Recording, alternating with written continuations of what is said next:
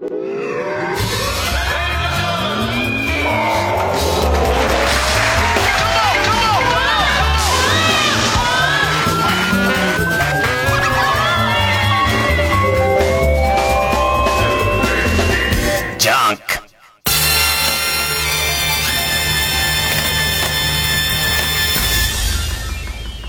週気づいたこと。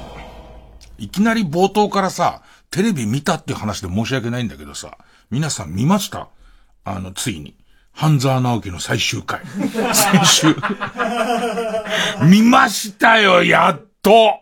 なんかその朝の番組の企画の罰ゲームっていうかで、ええー、まあ、その、半沢直樹の最終回を、去年の9月の終わりだもんね。9月の終わり、9月の27日に、えー、っと、5ヶ月見ちゃダメって言われて。で、2月の26日になって、もう忘れてて、完全に忘れてて、なんか自分の、えー、スマホのカレンダーに謎の星印がついてて、これ何なんだろう誰の誕生日でもないしってなってたら、まあだから、えー、っと、見ちゃダメって言われた時には相当熱上がってましたから、そこに、そのカレンダーに書くぐらいだったんですけど、正直どっちでもいい感じになってて、何にも気になんなくなってて、しばらくは、それこそその、えー、だって最終回30%が言ったよな、あれまたね。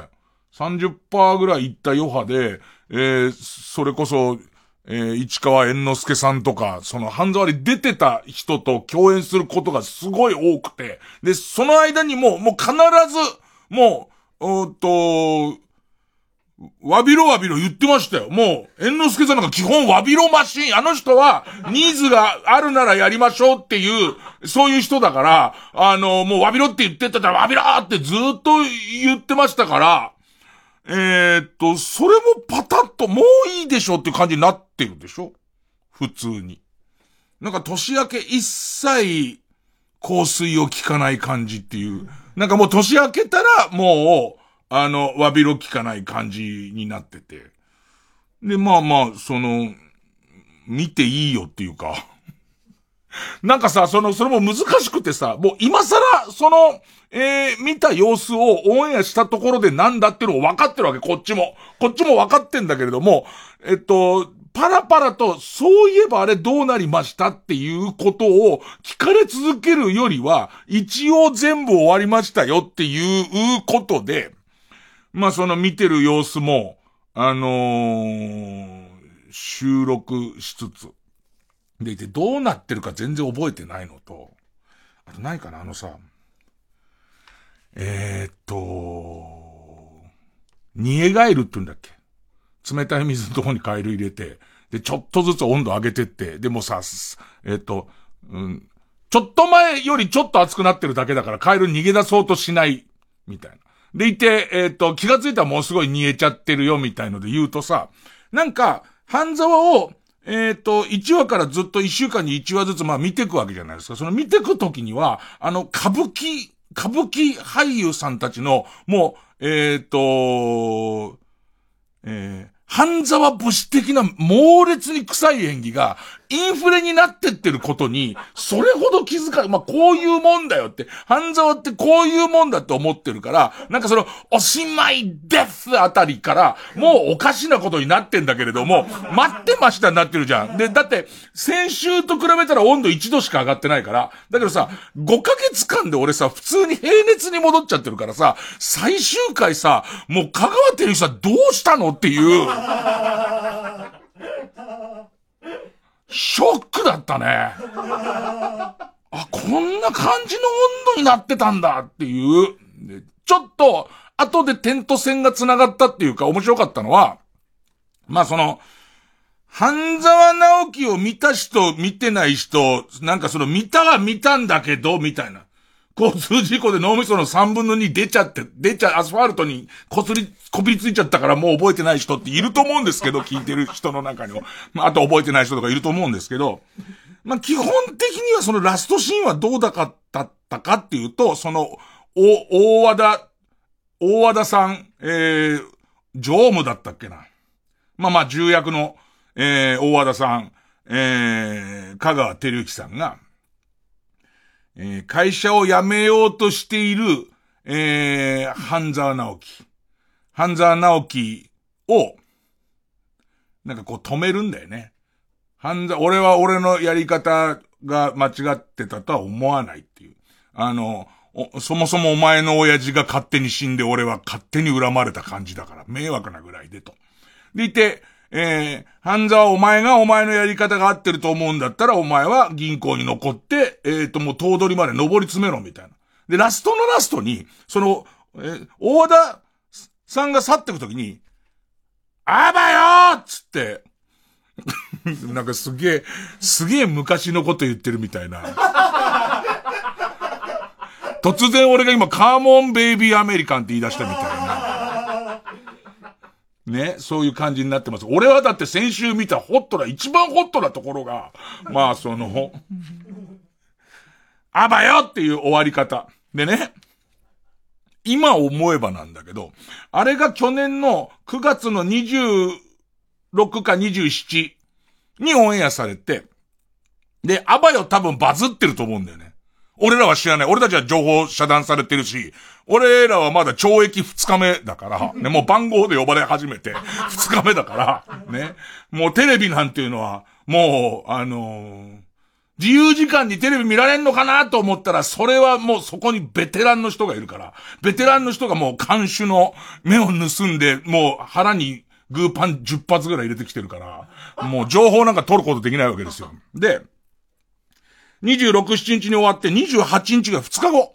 2日後に、えー、っと、朝の番組に柳沢慎吾さんがゲストに来てて、これは別に半沢の最終回関係なく、半月前ぐらいから決まってる、そのゲストで来て、で、その時に今思えば、もう、柳沢慎吾さんが、俺は今更だと思ってるアバヨをすげえ連発してて、で、その、アバヨ、もうアバヨが来ちゃってさ、みたいな話をずっとしてんだけど、慎吾さんはそもそもちょっとトンチンカンな人だから、ままたなんか自分の中でブーム来てんのかなと思って、その時も、えっ、と、スタジオ、生放送のスタジオ去る時も、アバヤーって言って帰ってったのね。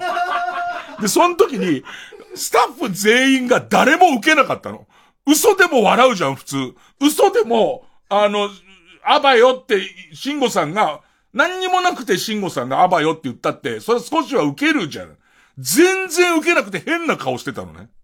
それは、ネタバレだったんだ。今思えば、そのラストシーンの一番重大なところのネタバレが入ってるから、そ、それを、俺たち囚人に聞かせないように、多分、まあ、やべえなんか、止めらんないっていう、慎吾さんが止めらんないって多分、なっちゃってたんだ、みたいなことが今更分かりましたけれども、まあなんか、そこで得た教訓としては、やっぱり週一本で放送されてるドラマは、週一本で見るもんだなっていう、まあそういう風に作られてんだなっていう、まあことですかね。えー、にもかかわらず例の朝ドラなんだけど、例の朝ドラなんか俺ひよっこがぶっちぎっちゃって、ひよっこ今日終わりました。ひよっこ156は今日見終わりまして、いいラストで、ちょっと俺明日からひよっ殺すになります。半沢は大丈夫です。半沢は全然ロスりませんけど、ひよっこいい話でさ、その、いっぺんに結局増やせずにいて、今5、6本同時に見てんだけど、もうぶっちぎりでひよっこが155話、156話か。終わっちゃって、で、ついでおしんが100話ぐらいで、で、そん次がチュラさんで、チュラさんも90話ぐらいなんだけど、ゲゲゲが、いまいち伸びない、半分青いとゲゲゲがちょっと遅れてんだけど、これが偶然でさ、で、まあ、いつもね、まあ、おしんはまあ別として、おしんはもともと全300話とかあるから、他は全150何話だけど。で、だから、チュラさん飽きたら、えー、ひよっこ見て、ひよっこ飽きたら、チュラさん見てみてしてんだけど、その中で、ちょっと周りの人に偉そうに、朝ドラって、方向性あるよね。なんかこう、朝ドラの法則みたいなのあるよね、みたいな話してて。偉そうに語ってたんだけど、その肝心のチュラさんと、チュラさんとひよっこの構造がすごくよく似てるんだ。なんかその、えー、っと、田舎から、片や沖縄から、で、片や、えー、っと、い、い、茨城の奥から、えー、東京に上京してくる年派も行かない女の子の主人公が、入ったアパートに住んでる風変わりの住民を巻き込んで、全員仲良くなってくみたいな軸が。でいて、それぞれに、その抱えてるストーリーがありますみたいな軸が、チュラさんとひよっこで一緒なのね。で、で、それが俺の中で、で、しかも、ひよっこは、出稼ぎに行ったっきり東京で行方不明になってるお父さんが見つからないかなっていう軸があって、で、さらに、チュラさんはチュラさんで、沖縄で小さい頃出会って、大きくなったら結婚しようなって言った東京の少年がどうしてるのかを、えっ、ー、と、探すみたいな軸があって、共通項がすごい多くて、俺完璧にこの朝ドラの法則を見切ったと思ってたら、作者が一緒なのね。あの、その偶然長いその朝ドラの歴史の中で、作者が一緒で、あの、チュラさん、名作チュラさんを書き上げた、脚本家の誰々さんが、久しぶりにひよっこを、えー、で、脚本やりましたっていうやつを、偶然こう、たくさんあるボールなんか二つ取って見てて、この二つだけ見て、なるほど全部わかったと思って俺。その、朝ドラってこういうもんなんだ。ああ、俺、俺ぐらい切れる人間は、つって。でいて、しかもさ、俺こんな話するじゃん。そうそう、その朝ドラ好きな、えっ、ー、と、昼間のラジオのスタッフにこんな話するじゃん。で、そうするとさ、乗ってくれるからさ、なんか言おうとするわけ。言おうとするけど、ネタバレになるかもしんねえから黙れってなるから、もう何も言えないわけ。俺が、ものすごい勢いで、朝ドラってのはそういうもの、必ずアパートの住民と仲良くなるっつってんだけど、そんな話多分二つだと思うんで、その二つだと思うんだけど、なんかね、だけど多分、えー、っと、その、何々さんか忘れちゃってる脚本家、有名な脚本家の人の、その朝ドラのパターンが、多分どうやら俺好きなんだと思うね。そこにすごいハマっちゃって。で、一応まあ、ひよっこの感想としては、ひよっこで何がすごいっつっても、ひよっこってビートルズ来日とかそんな話の頃、そんな頃の話なんですよ。で、で、その頃の、えっ、ー、と、茨城の、奥茨城って言ってたかな？要するに茨城の中でもかなり、その農村部の話なんだけど、やっぱ柴田理恵さんがベストの顔。あのね、お父さん役は沢村一樹さんだったりとか、あの、いろんな人出てくんだけれども、あのね、みんなね、あの、平成の顔してる。ね なんていうのかな。あの、平成の都会の人の骨格をしてるんだけれども、柴田さんだけはね、なんつうのもう、白黒にしただけで、ね。あの、柴田さんの写真撮ってプリントアウトして、ちょっとお醤油をこぼしただけで、もう、あの、発掘された写真になるじゃん。戦後の、戦後すぐの写真になるじゃん。もう、群を抜いてその柴田さんの絵力と、なんなんかそのフィフィット感みたいのが、ちょっとすごかったですね。ええまあ。そもそも深夜放送なんて若者の興味のあることの最先端から入るんですけど、半沢直樹とひよっこ、ちょっとチュラさんの話してますからね。僕の勝手、僕の勝手ですからね。まあ、とりあえず行きますか。はい、えー、月曜ジャンク伊集院光深夜のバカ力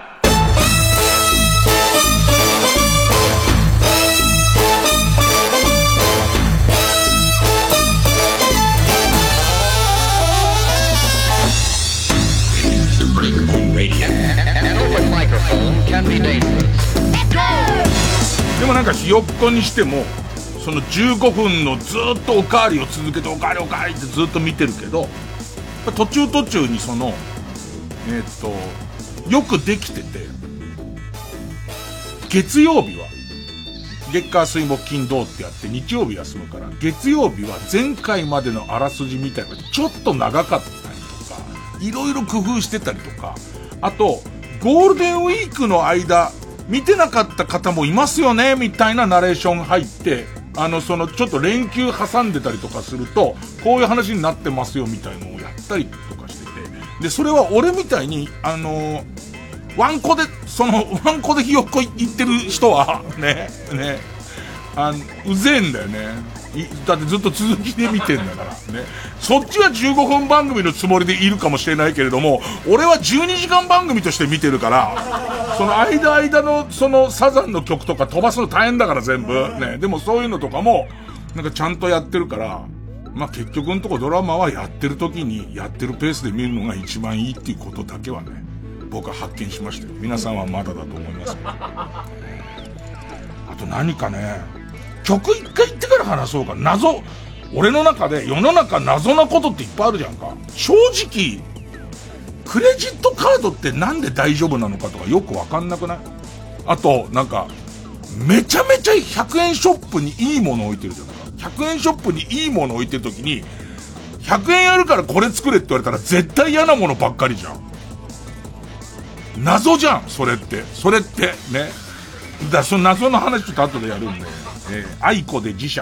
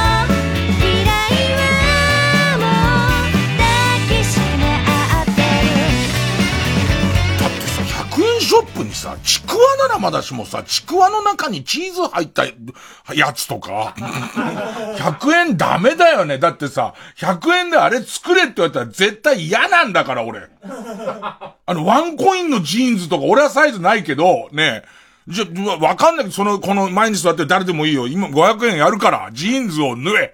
ジーンズを、もうどんな、どんな、じゃ、例えば粗悪でもいいよ。嫌だもんね、もうね、どうやったってね。な中で、またお金のシステムが全然わかんないことが俺の前に発生して、あの、ピザを頼んだんですよ。で、ピザを頼んで、で、えっと、しかも、俺一人だったから、1000ちょっとぐらい飲み物入れて、1500円いったかいかないぐらいピザ頼んで、そうすると今予測で何分で来ますみたいな、25分以内で来ますみたいに出たんだけど、これが来ないのよ、全然。でいて、ちゃんと混雑してるから遅れてますっていうのは来てるから、まあじゃあしょうがないわね、それはって思うじゃん。だなんだかんだで1時間ちょいぐらいかかってきたわけ。ね。でいて、そしたら、誠に申し訳ございませんみたいにして、ね。ピンポン誠に申し訳ございませんみたいな感じで来て、で、でいて、なんかその、えっ、と、すぐに、その遅れたお詫びですって封筒みたいのくれるんだけど、その封筒にピザのただ券みたいに入ってる。5枚。ね。で、その5枚の券が読むと、どんなピザでも1枚ただなのね。で、俺がざっと見た限り、5000円弱ぐらいのピザもただなの、それで。5枚だよ。ね。ね。でいて、で、いろいろこっちも根掘りか掘り聞きたくなるじゃん。世の中どうなってんのかわけわかんないから。そしたらなんか、今すごくピザは、この、えっ、ー、と、ステイホームで混んでますと。でいて、いろんな各社がしのぎを削ってキャンペーンをやってるんで、もうちょっとキャパオーバーぐらいなぐらい注文が来ちゃってると。ただ、あのー、アプリみたいなやつは、えっ、と、要するメメーカーっていうかそのグループの本社が作った AI によって、だいたいこれぐらいでいけるだろうって計算を、お店の都合と別に弾き出しちゃうから、こういう、えっ、と、お客様にご迷惑をかけるということが、とても増えているので、もう、ご迷惑をおかけしたお客様は、その、えっ、と、遠慮なさらずに、もうこちらの方で、こういうものを用意してますんでっていう感じの、そのもう封筒入りのやつをもらって、だってさ、こっち1500円とか言っても、のピザ頼んで、それが40分ぐらい遅れたっていう理由で、5000円のピザ5枚ただくれるってなってくると、もうちょっと遅れればいいよね。もう俺遅れなかったら舌打ちしちゃうね、これから。何お前ちゃんと来てんだよってなっちゃうんだよ。まあまあだけど、なんかさ、ちょっと受け取りづらい。あの、こんなに得しちゃうと受け取りづらいんだよ。その、それこそ押し問答をされること、されたくないから、こういうの用意してるんですっていう感じだから、も、もらうけど、どういう風になってんの？世の中の仕組みがわからない。ジャン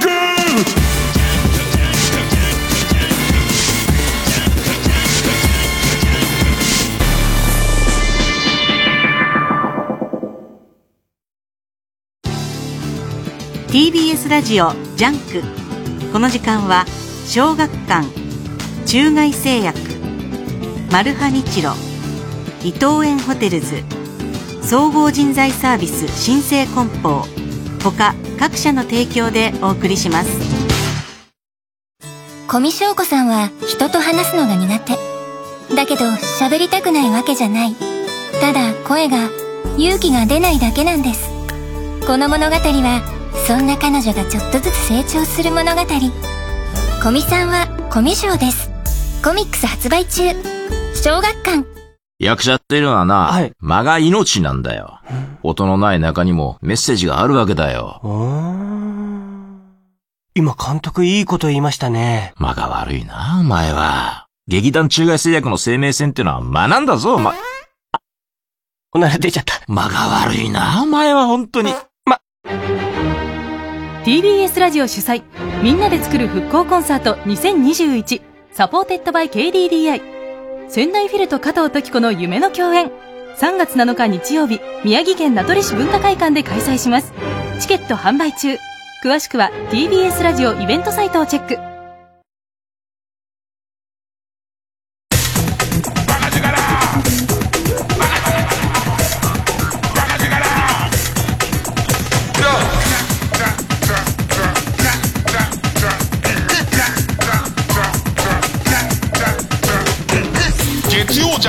一丁院光る深夜のバカ力さあ、えー、今週もちょっと少し面白いなと思ったこと生でも受け付けましょうかね。やっぱり生でメールとか書いてもらった方が、えー、タイムフリーとかある昨今起きてようっていう人も増えてくれるかなということで、まあ、なんかちょっと面白いと思った気になったことありましたら、えー、baka.tbs.co.jp baka.tbs.co.jp まで送ってください。読まれるとバカ力カードを差し上げておりますので、バカ力カードもらってやってもいいよっていう人は住所とか氏名とか年齢とかも書いておいてください。それじゃ曲、変な曲。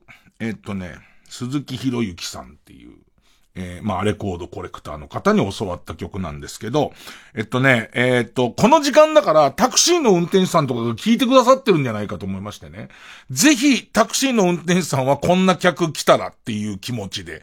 でいて、タクシーの運転手じゃない人は、えっと、運転手さんの、運転手さんの、あのー、気持ちで聞いてもらうと、うわー、嫌だなーっていう気持ちになれると思いますんで、え、天満ルミ子で、急に乗ってくるからね、こいつ。急に乗ってくるから。急に乗ってきて、急に行く先すげえ言うから。ねえ、えー、天満ルミ子さんで、その時私はタクシーを止めた。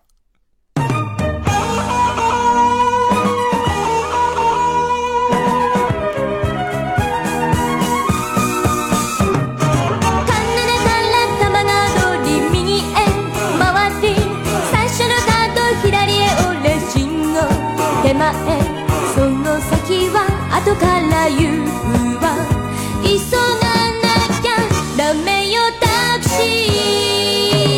ー。ほんとおじさんあの人死んじゃうわ。さっき電話かかってきたのよ。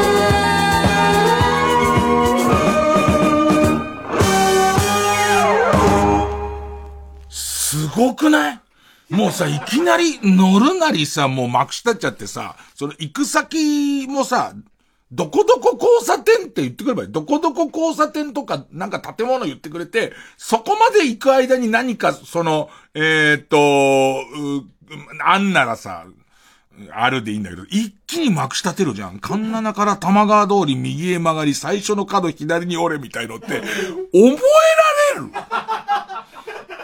どうなんですかその現役のドライバーさん、この感じ。だって、カンナナから玉川通り右に曲がり、最初の角左に折れ、信号手前っていうとこ、ここで急に止められて、ここまでで、その先は後で言うんだったら、カンナナから玉川通り右に曲がるまででよくない？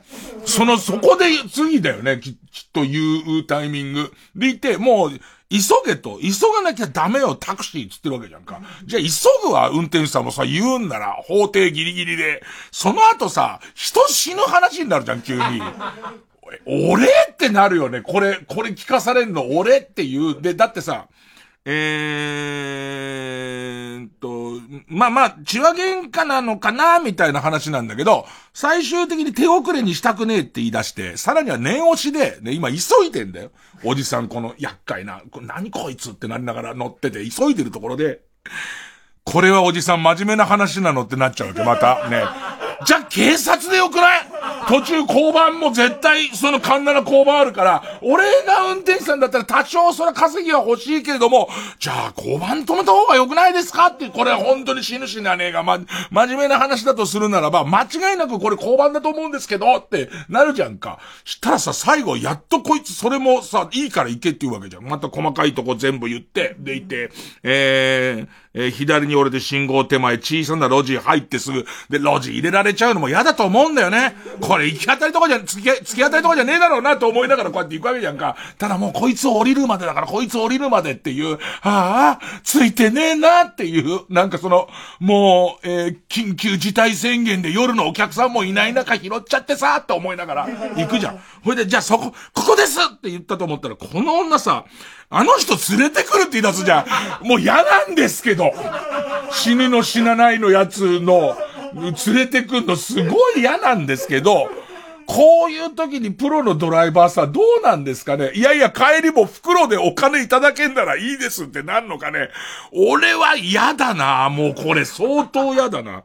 俺もしかしたら、いやいや、あの、じゃあ一応ここまでの生産を、なんつって。ね、ダメな、わかだったけど運転手さんからすると運転手さんルールはわかんないけど、あ、じゃあこうしましょう。ここまでの分一旦ね、生産して、あの、マチメーターを入れない、その代わりマチメーターなしで次、また戻ってきたら、あの、また、あの、1からにすると、そっちにとってもマチメーター入んなかった得じゃないですかつって、ね、つって生産して、ブーンだと思うけどね、俺ならね。嫌だもんね。えー、ということで、天馬ルミ子。その時私はタクシーを止めた。えー、聞いていただきました。月曜ジャンク一位から深夜のバラジから。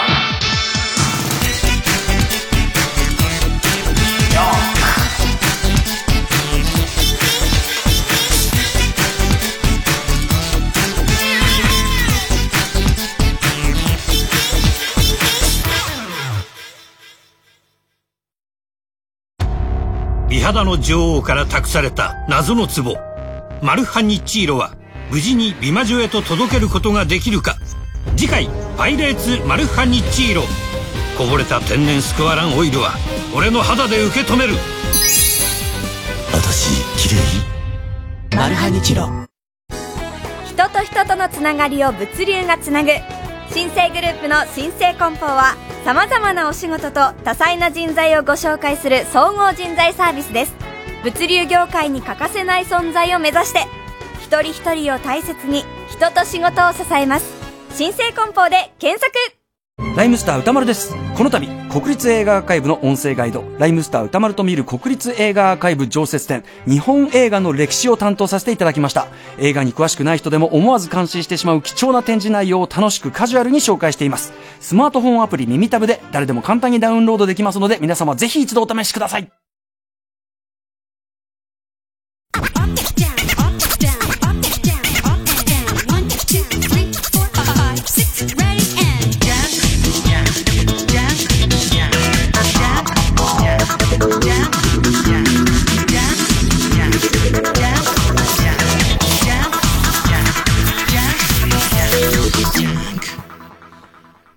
仕事とはいえ大変だよね。これ、だってさ、もうこ、この歌はさ、えー、その前で待ってて、えー、小さな路地入ってすぐの白い家のその前で待っててタクシーじゃん。まずタクシーさん的にきついのは、路地で待たされるのきついよね。後ろから車来る可能性もあるし、で、して、何止まってんだよ、みたいなことにもなるし。でいて、このパターンさ、このパターン、この喧嘩を喧嘩を前儀代わりに、スパンスパン始まる可能性あるじゃん。そうすると出てこないじゃん、こいつ。全然出てこない。忘れちゃって。ね、なんだかわかんないけど。であと、出てきた時に血だらけとか泡吹くの可能性あるじゃん。この男が本気だっていうのが本当だと、もうそうするともう、め、め、また、何通りかめんどくさいことになるじゃんか。あとなんか説得するのに時間かかって出てきて、後ろでイチャつき始めた時とかの腹立ちとか、一個もいいことないよね。絶対にこれに関してね。ね。いやー、まあ、まとめ的にはタクシーの運転手さんご苦労様ですという、そこですかね。えー、ラジオネーム北あかりの目覚め、えー、少し面白い。えー、R1 グランプリの審査員に、ハリウッドザコショウが抜擢されたぞ。本当本当？えー、一体どんな審査をするのか？まともに審査するのか、今からハラハラしています。どうすんだろう？なんか、ザコ師匠が、それこそこう、売れる寸前ぐらいに、ザコ師匠の、えっ、ー、と、すごく仲良くしてる芸人が書いた漫画で、ザコ師匠が、えっ、と、お母さんかな？なんか、お母さんかなんか、亡くなったお母さんかなんかにお笑いとして売れるって誓いを立てるみたいな漫画があって、どうやらちゃんとしてるなっていう。ね。それ実録の漫画があって、ザコシ、どうやらちゃんとしてるなって匂いはしてるんだけれども、それをオフィシャルにしかもお笑いの場で出していいかっていう、全員に1000点っていう、全員に1000点が正しいとは思うんだけれども、すごいね、ザコシショウ引き、まあでも自分を送り出してくれた場所でもあるからね、R1 はね。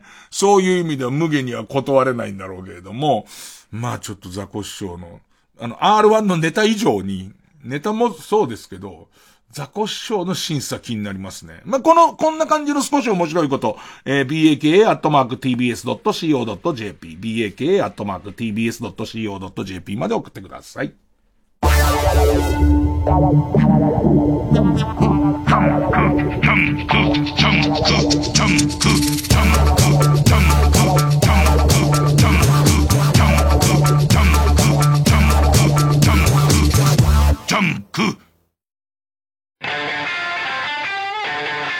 ここで宮川愛梨のリブートをお聴きください。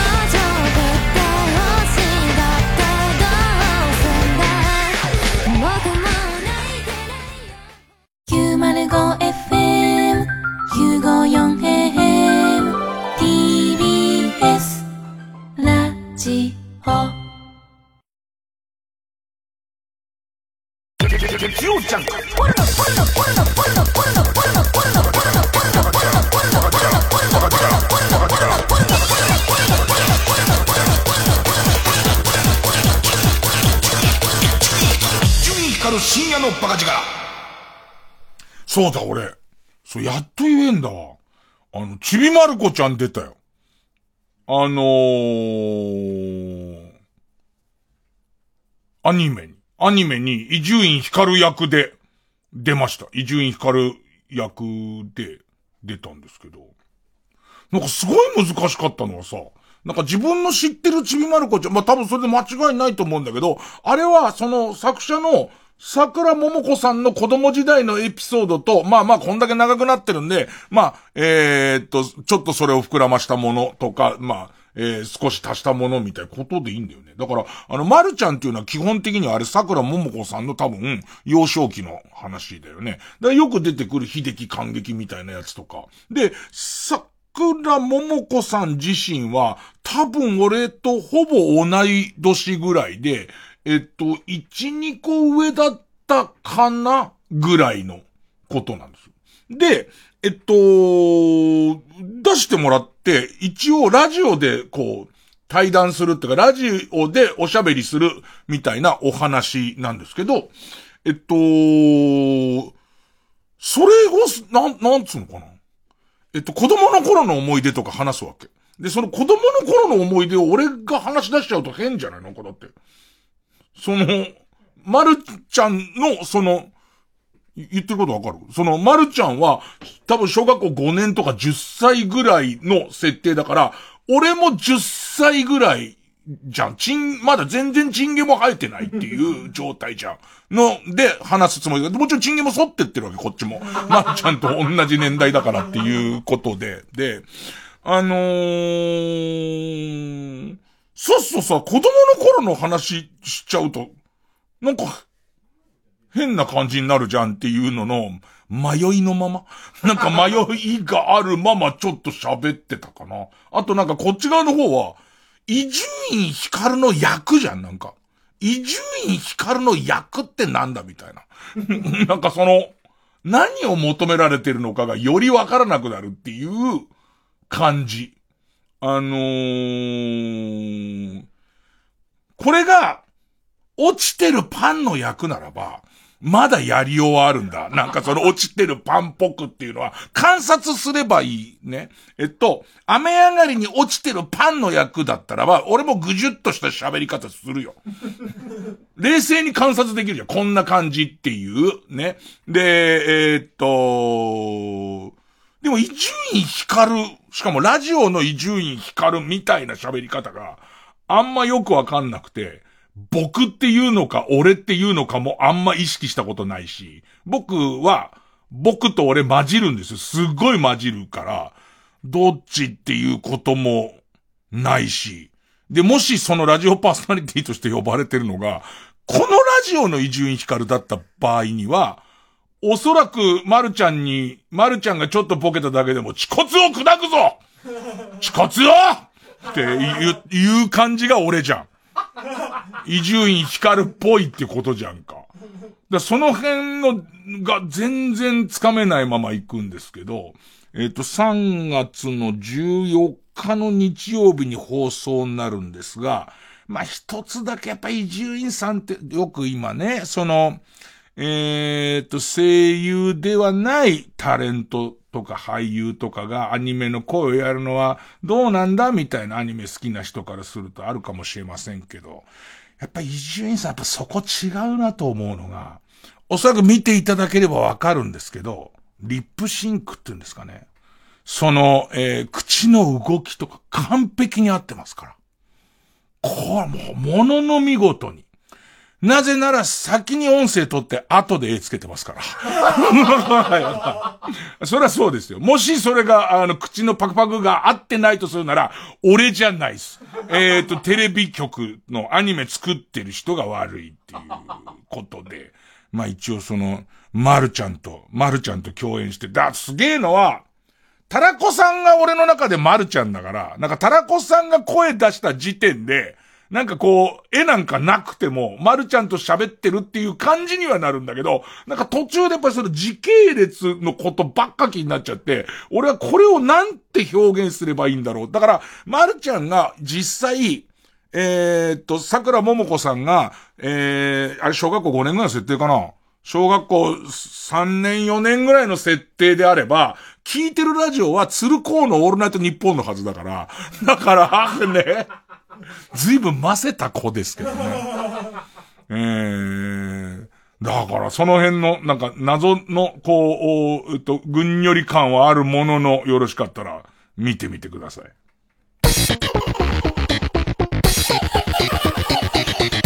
月曜ジャンク、一流ミュージカル深夜。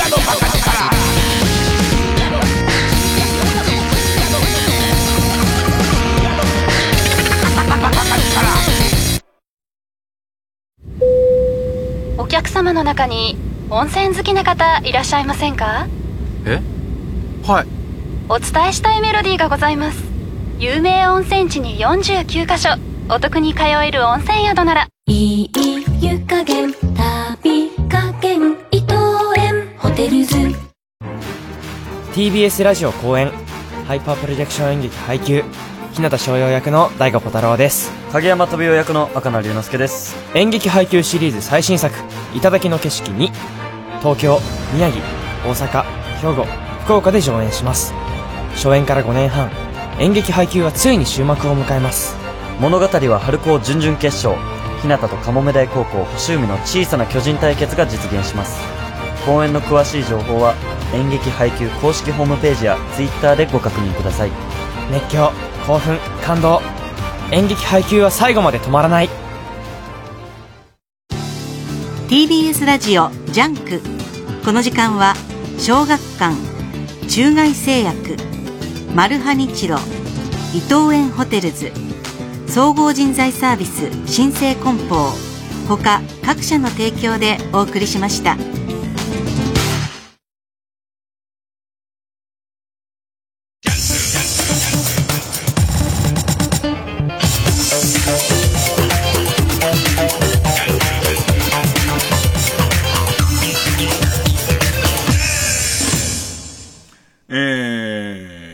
し面白いもらってますが、ラジオネームトイレ入れますよ。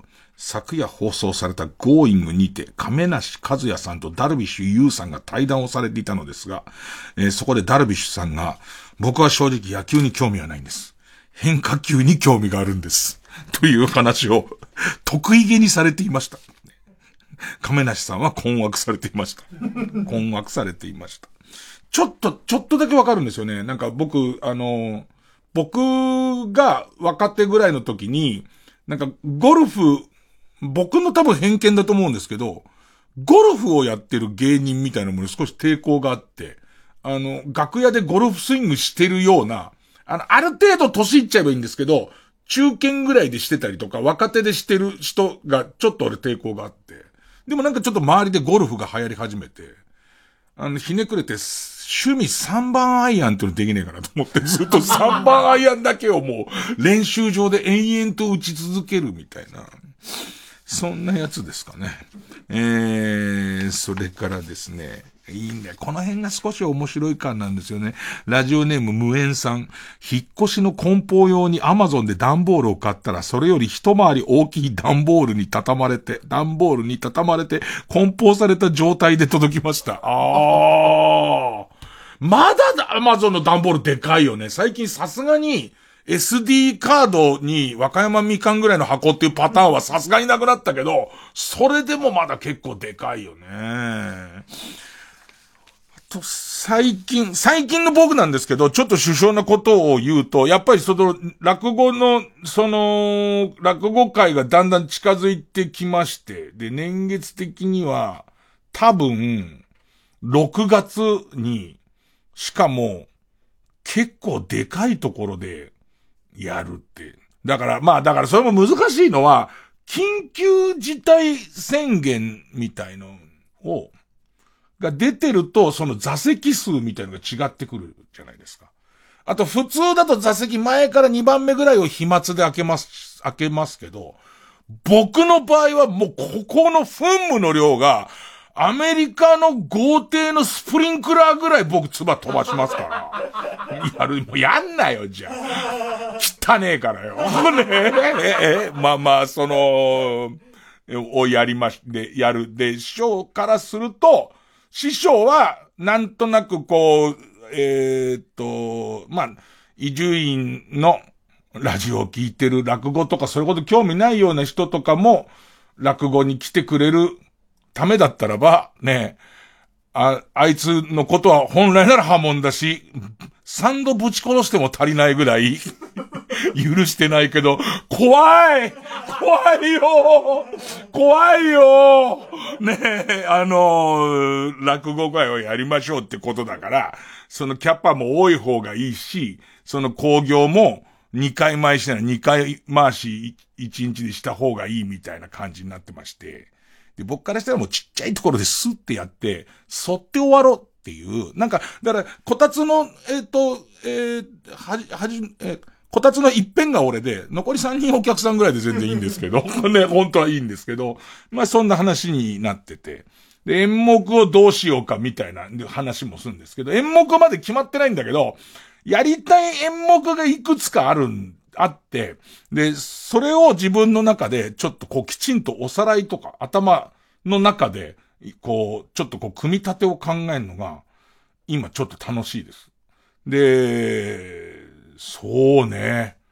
昔はそんなに細かく考えてなかったこととかを、今考えると面白くて、で、それをどういう風にやったらいいんだろうみたいのを考えるのが楽しくて、うわ俺こんな、こんななってるもう1時50分になってる ?1 時50分からこれ話し出すと全然終わんねえな。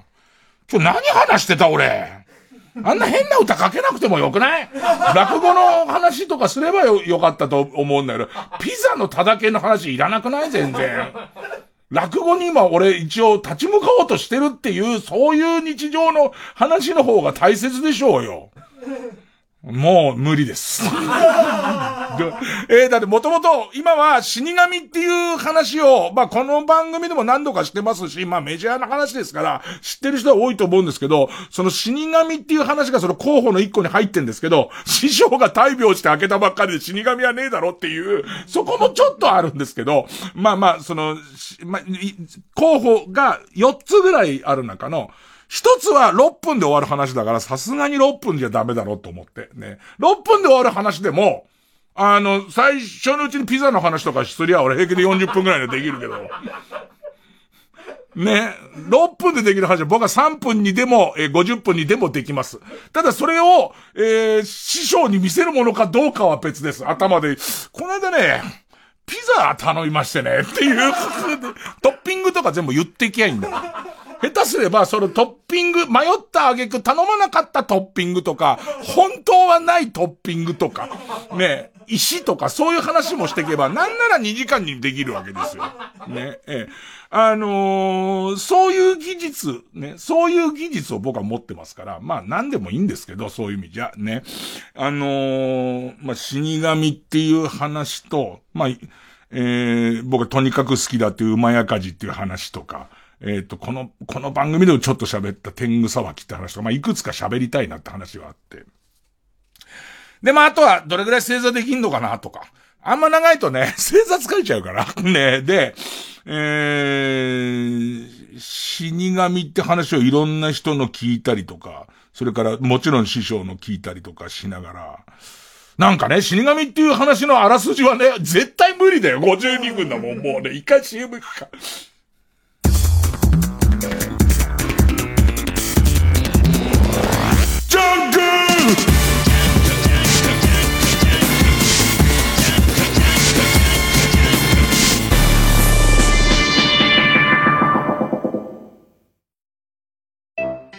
春風亭一之輔です。山田五郎です。春風亭一之輔、山田五郎のタックマッチの第2弾、渋谷散歩編が現在配信中です。目まぐるしい変化を遂げる渋谷の街から、私たち二人が選んだ寄り道スポットを紹介するプログラムです。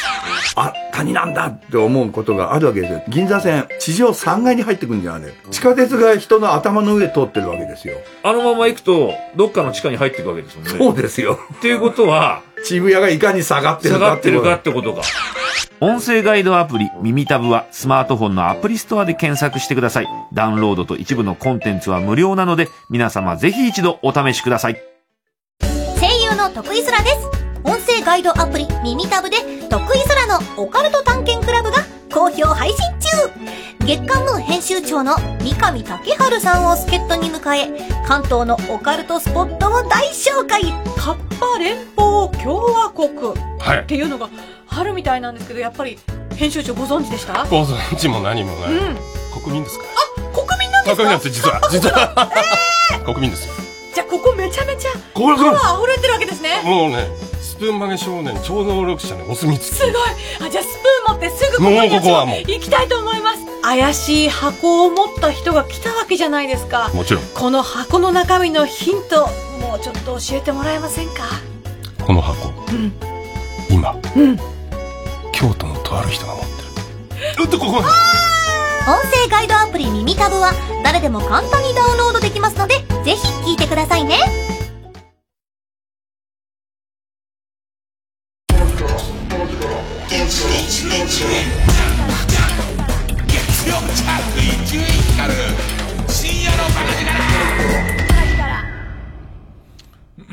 と、まあ、そのいろいろやりたい話がありますよと、ね。死神もそうですし、あと何ですかね。ケーキの夢っていう話もやりたいですしね。あと、殿、殿、殿様とカツ。ね、ね。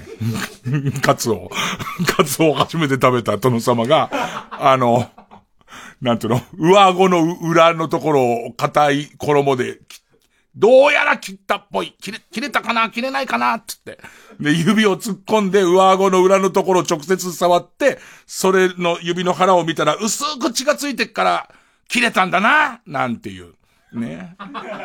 で、えっと、まあ、そうなると家来の者たちは、殿様の上顎の裏が切れた、切れたとあっては、これは大変なことだって。こんなの50分ぐらいできますよ、僕。別にね、こんなの50分ぐらい全然師匠に習ったことゼロで。ね、全然できますけども。えっと、まあ、死神っていう話は、まあ、何、何やってもダメな男、ダメな亭主が、えー、神さんにも子供にも逃げられて街歩いてる途中で、もう死んじゃおっかなと思ったら、なんか、えっ、と、じじいが、えっ、と、汚ね、汚ねじじいが、あのー、ニヤニヤ笑って見てて、お前誰だって言ったら、えー、なんで俺のこと見えんのかお前はなんつって。でいて、見えるよ汚いなお前はつって。ね。で、えー、っと、そいつは死神ですよ。死神で。で、お前とは、その、因縁があるから、ね。お前とは因縁がある中だし、えっ、と、お前が死神見えるって言うんだったらいいこと教えてやるよ、と。ね。えー、死神の世界の決まりでは、あのー、病の人の枕元か足元には必ず死神が座ってますよと。でいて、枕元に座ってるケースはもう絶対死にますっていう。これはどうにもなりません。で、足元に座ってるケースは、えっと、おまじないを唱えると、えその死神はどっかに飛んでっちゃって、その人は病気が治りますよって言われますと。でいて、えっ、と、それじゃあ、わかりました、つって自分は、えっ、と、医者だってことにして、病人が出たら、えー、そこ見に行って、で、足元にいるとおまじないって治るから名医だってことになるし、枕元にいると、あ、これじゃ死んじゃいますね、つったらすぐ死ぬから、えっ、ー、と、それもわかるんだから名医だってことになってお金が儲かりますという。で、ここにいっぱいボケを挟んでいくこともできますけど、もうあらすじがわからなくなっちゃうので、えー、今は自粛してます。ね、でいて、えっ、と、で、まあ、いっぱい医者として名医としてお金をもらっていくもののすぐ酒飲んで使っちゃうと。で、お金なくなったあたりで、ちょっとこう、えっ、ー、と、運の悪い、運の、う運がちょっと逃げたっていうか、行っても行っても、あ、枕元っていう、ね、そのいろんな、その次から次へと入ってくる感じで全部枕元パターンが続いて、枕元だったらもうダメだっつって、えっ、ー、と、死んじゃうだけだからお金がもらえないっつってすげえお金が困ってるところに、もう江戸一番の大金持ちがもう本当にもうギリ相当死にかけてるっていう状態になってて、で、そこ行ったら、行って、いくらでも金出すって言われるんだけど、そこ行ったら枕元なの。で、その、枕元じゃん、ダメじゃんってことになるんだけど、えっと、もう、とにかく金欲しいから、えっと、アイデアを出して、えっと、布団の四隅にお、お相撲さんを配置してくれと。で、そのお相撲さんに、俺が、えっと、今だって言ったら、えっと、布団をくるって回してくれっつって。で、えっ、ー、と、枕元に死神います。でいて、真ん中で病人寝てます。で、自分は横にいます。でいて、四隅にお相撲さんいます。で、えっ、ー、と、夜遅くまで粘って、死神が寝かけたところで、今だっつってくるって回して、おまじない言って死神飛んでっちゃいました。でいて、えっ、ー、と、もう重病人だった人はすぐに健康になりました。お金をすごいたくさんもらいました。そこに、九段の死神が現れて、てめえこっちついてこいって言われて、行くと洞窟です。で、洞窟の中に、ものすごい量のろうそくが立ってて、このろうそくは江戸中の人の命を表してますと。長いろうそくの人はまだ長く生きますよ。でいて、短いろうそくの人はすぐ死んじゃいますよ。でいて、その中にある一番短いところか、もうちょっと、ああ、キャンドルジュンの話したい。キャンドルジュンの話がしたいけれども、ここでキャンドルジュンを入れちゃうともう、だって、俺が今キャンドルジュンの話でしたいところ、あの耳に刺さってる棒何だから、それを、その話をしちゃうともう、あと、広末が千葉かどっかでなんかマヨネーズ持ってた話がしたいけど、そうするともう死神のことじゃなくなっちゃうから、こらえないと、こらえないと。一方その頃、洞窟では、ね、洞窟。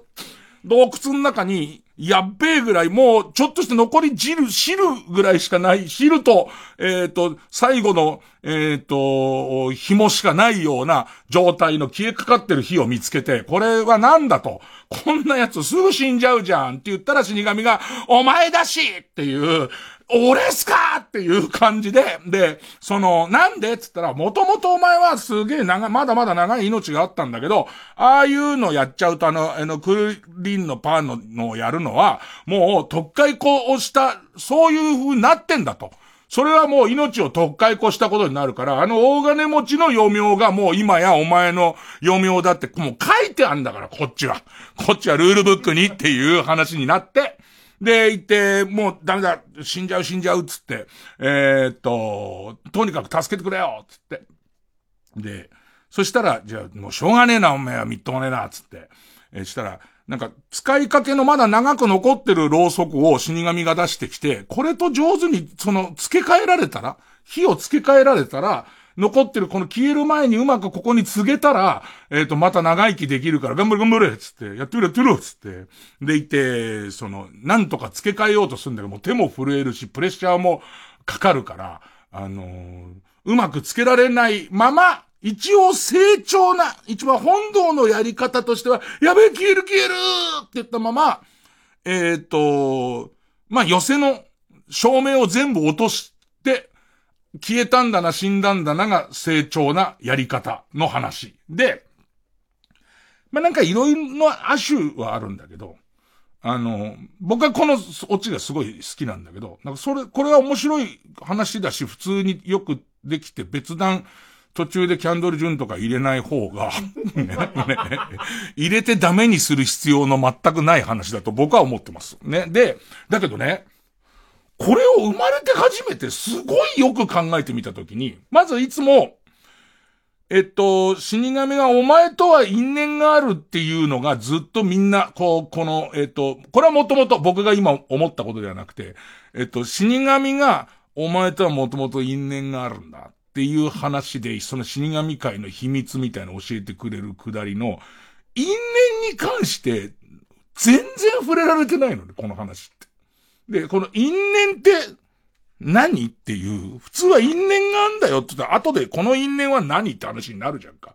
それは因縁って振りはあるのに、全然その因縁とは何だに触れてない剣っていうのがあって、で、これなんかもともとグリム童話の中にあったものを、江戸時代の終わりに、人づてに、その、えー、三遊亭延長という名人が聞いて、この話を作り上げてるから、原点はヨーロッパなの。実は。江戸のものだけどヨーロッパで、したらそのヨーロッパの原型だった話が、なんか死神の名付け親っていう話ですごい小沢山で貧乏な男が、いよいよ名前のレパートリーがなくなったから、名前を誰かにつけてもらおうと思って、最初神様に会ったら、神様、いや待てよって、神様っていうのは貧乏人を作ったり、金持ちを作ったり、ひいきをするじゃないかっていう。ああいう人には頼めないっつって、神様に頼まない。で、次、悪魔が来る。でいて、悪魔も、えっ、と、すごく苦しい人とか、より苦しい人みたいな差がある。で、こいつには苦しみを与えてないのに、こいつには与えてるとかって、ひいきをするから、えっ、と、悪魔にも頼まない。で、最後死神が来て、死神だけは平等だと。誰に対しても死を与えるからっていうんで、死神に名前を付けられた子が育っていくっていう話が原型らしい。で、その原型を相当長って人は変えちゃったんだけど、その名残としてそのフックだけ残ってるみたいな。そこの話をしてないから、死神が名付け親っていう話をしてないから、なぜかそのセリフだけ残ってるみたいな状態になってますと。で、これをどう解決、何かちょっと解決するか切るかしたいっていうのが一個と、あとね、その、足元に死神がいた方の人は、お祓いをしないとどうなるのかっていう。えっと、ろうそくが残ってたら絶対生きるっていう設定なんだけど、この話は。だけど、足元に死神がいた場合に、何にもしないとこの病人は死ぬのか死なないのかっていうことも、初めて気になり始めて、で、えっと、さらには、最後の洞窟でもらう、途中で、こう、終わっその、まだ、長いけど途中で消えてるろうそくは何っていう問題について、多分真面目に落語やってる人はずっと考えたんだと思うんだけど、俺生まれて初めて、あれって思って、今多分この二つを組み合わせて何か辻褄が合わせられるんじゃないかみたいな、その、まん、まんまと、本来は死ぬ予定じゃなかったのに死神に持ってかれたやつの、その死ぬ予定じゃないのに死んだやつのろうそくは、足元に死神がいたけど、その、誰もおまじないをしないから死んだ死神のろうそくが、えー、その最後に出てくる、そのストックのろうそくなんじゃないかっていうこと？ね。ほらすごい真面目になっちゃったから、やっぱりキャンドルジュンの下りは入れた方がいいよ。ね。でも今なんか、あ、なんか本当に、えっと、もしかしたら、自分なりには10代で落語やってる時にも、他の周りの同期の人たちより、俺は考えてるっていうつもりでいたけれども、なんかわかんないけど、今、そういうのを、ちょっと考えてるのが楽しくて、で、そうするとこう、師匠のやつとかを聞き直したりとかすると、師匠は、なんか途中に、その、寝相の悪い男がたまたま助かるみたいな、オリジナルのやつを、助かった案件があったことを知って、その、えっ、ー、と、えー、逆さま作戦を思いつくみたいなくだりが入ってたりとか、なんかいろんなことをしてるっていう、ああ、楽太郎面白いと思って。今まで、ね、もう俺はもう大体師匠に教わることはもう何もないと思って、ね、古典落語ももうつまんないと思って表出てたんだけど、意外に楽太郎のテープ面白いっつって。で、今聞いては、あ、だからうちの師匠も理屈っぽい人だから、そういう引っかかったやつをなんとかクリアしようとしてるんだみたいことが、ちょっと面白かったりとか、あとは、ね、病み上がりの師匠の前で死神でいいのかどうか問題とか、そんな、そんな感じ、そんな感じです。えー、じゃあ曲、えー、マチコでフォーク。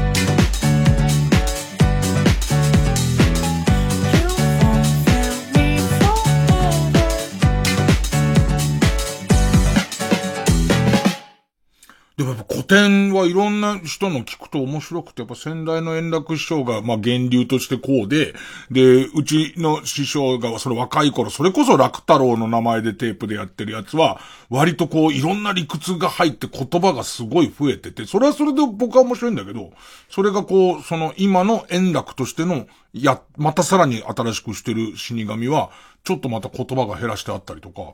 で、あと、好楽師匠って、好楽師匠の死神は、その主人公が異様に明るかったりとか。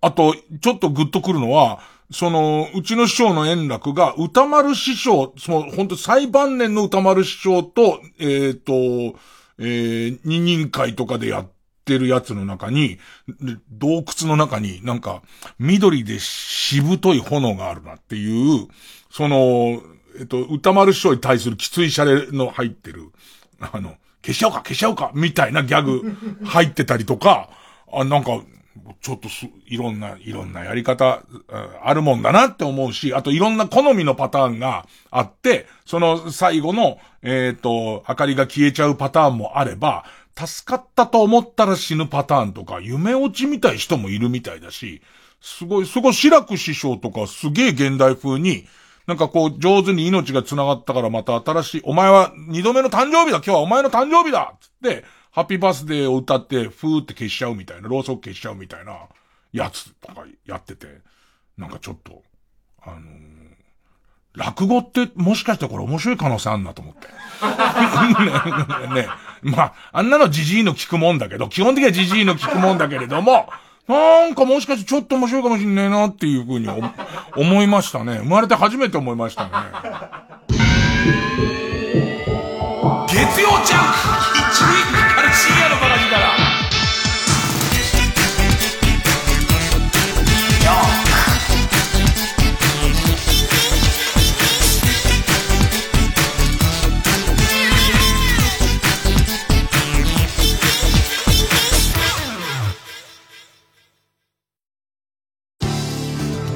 TBS ラジオジャンク。この時間は小学館中外製薬マルハニチロ伊藤園ホテルズ総合人材サービス新生梱包他各社の提供でお送りします。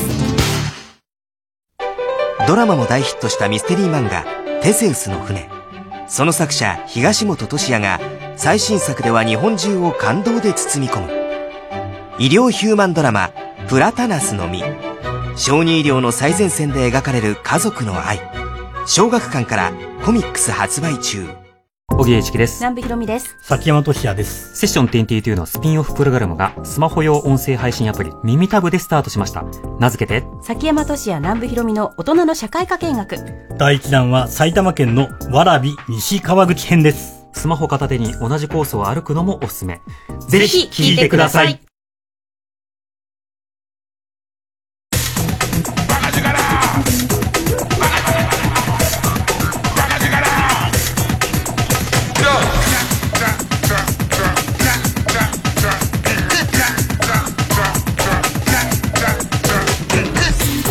ジャンク一丁院光る深夜のバカ力。新勝ち抜きカルタ合戦会。あいつの頭はゆえよその死神が足元にいる時に飛んでく呪文っていうのがそのみんなオリジナルでいいことになってて。でいて自分が落語家だった頃は、その寄せ若竹っていうの東洋町に作ったばっかりだったから、アジャラカ木蓮東洋町テケレッツのパっていうのがうちの一門はみんなやってたんだけど、で、まあ、いろんなのがあるんだけど、アジャラカ木蓮ツーライスってのもあったな。ツーライスって何って思うんだけど。で、中でかなり古いやつの中に、アジャラカ木蓮グリ高原っていうのがあるんだけど、なんでグリ高原なのか全然わかんないんだよね、なんか。まあ、要はあんま意味のない言葉を言うから面白かったんだとは思うんだけど、ねそういうのもなんかオリジナル。アジャラカ木蓮クリトリスでいきます、僕。ねえ。えー、さて、一番うちの師匠の嫌いなやつだと思いますよ。何より嫌いなやつですよね。えーさあ、えー、番組オリジナルのカルタを作ろうという新勝ち抜きカルタ合戦会です。えーこのコーナー毎回2つのテーマのカルタが戦って生放送で番組を聞いている皆さんからのメール投票で勝敗を決めます。で、対戦するのは前の週に勝ち抜いてきたカルタと現在たくさんのテーマ同時に募集してます予選ブロックの中で一番盛り上がっている、えー挑戦者のカルタです。勝つごとにあ行のカルタは家行、家行は作業と進んで負ければ、えーその文字のまま予選ブロックに戻ります。で、和行まで勝ち抜けばカルタは完成でゴールインです。で、えー同じ文字で3連敗すると、その場でカルタのテーマごと消滅でございますと。さあ、ここで、えー、今週の対戦カード、まずは勝ち抜き中です。えー、焦点の大喜利でボツになったお題がテーマの焦点のボツお題カルタっていう、ね、2時間の番組でどれだけいじるんだっていう、ひどい番組ですよ。えー、今週は魔行ですね。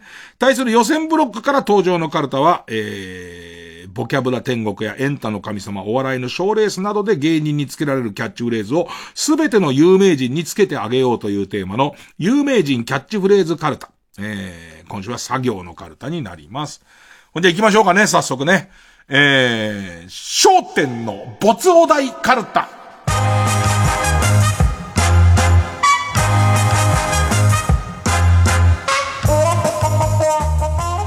えー、えもう魔行まで来ましたね。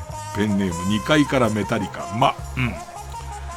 マスターベーションの最中に。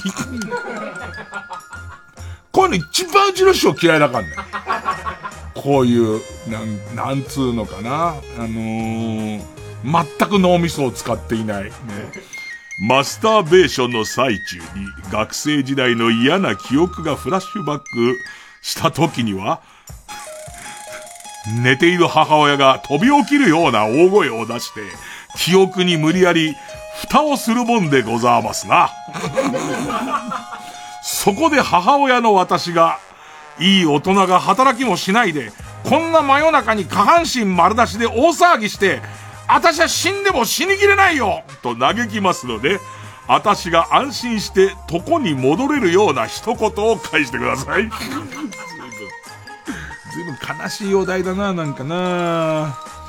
マスターベーションの最中に学生時代の嫌な記憶がフラッシュバックした時には、寝ている母親が飛び起きるような大声を出して、記憶に無理やり蓋をする。あーって言ってもう、僕はそういう、あの、寝床で嫌なことを思い出すと、眠い眠いって大きい声で言うことにしてます。えー、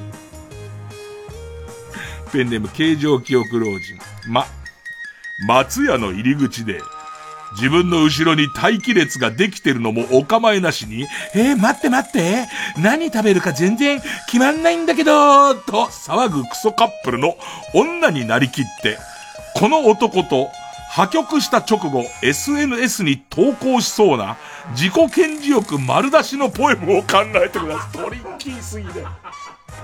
トリッキーすぎなんだよ。えー、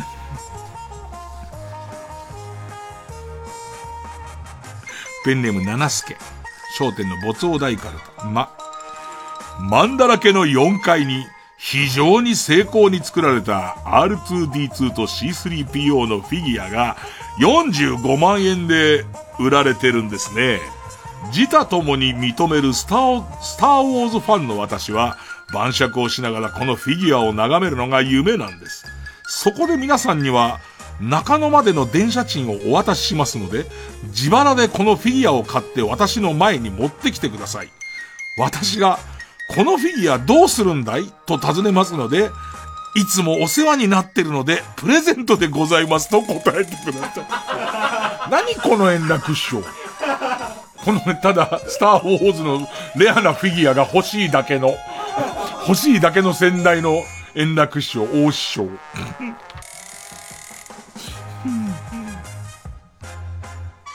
ペンネーム普通のカレーエビ。ま、満勤でやるわ、とか、そこは天丼でしょう、とか、やたら芸人用語を使って、自分が面白い人間だと勘違いしている大学生に限って、半径1メートル圏内の仲間内くらいしか笑わせられないものです。そんな大学生たちの中から、特に笑いの自己満足度が高い50名にお集まりいただいております。今から皆さんの大喜利力で、このお調子者たちを懲らしめてやってください。満勤とか俺あんまわかんないもんね。満勤多分全力でってことだよね。ここ満勤で行くから多分全力ってことだと思うし、天丼は何度もなんだけど、なんか、むしろ、むしろちょっとこう、一応こっち側の人間の方がブルッとするは感じだけどね。でもほんとびっくりするよね。よく知ってるよね、みんなね。どこから聞こえてくんのかな、あれってね。えー、ペンネーム普通のカレーエビ。ま、まだ何者でもなかった高校生のあの頃、テレビや雑誌の中のグラビアアイドルではなく、クラスでたった一人。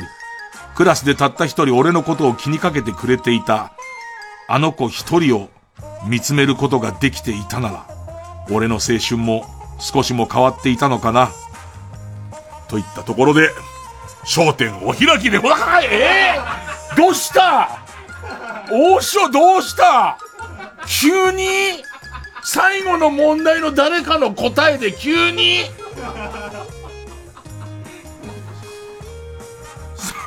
さあ、ペンネームさだきち。ま、マグロの解体ショーをレーザー、レーザーナイフでやったら全部炙りになっちゃいました。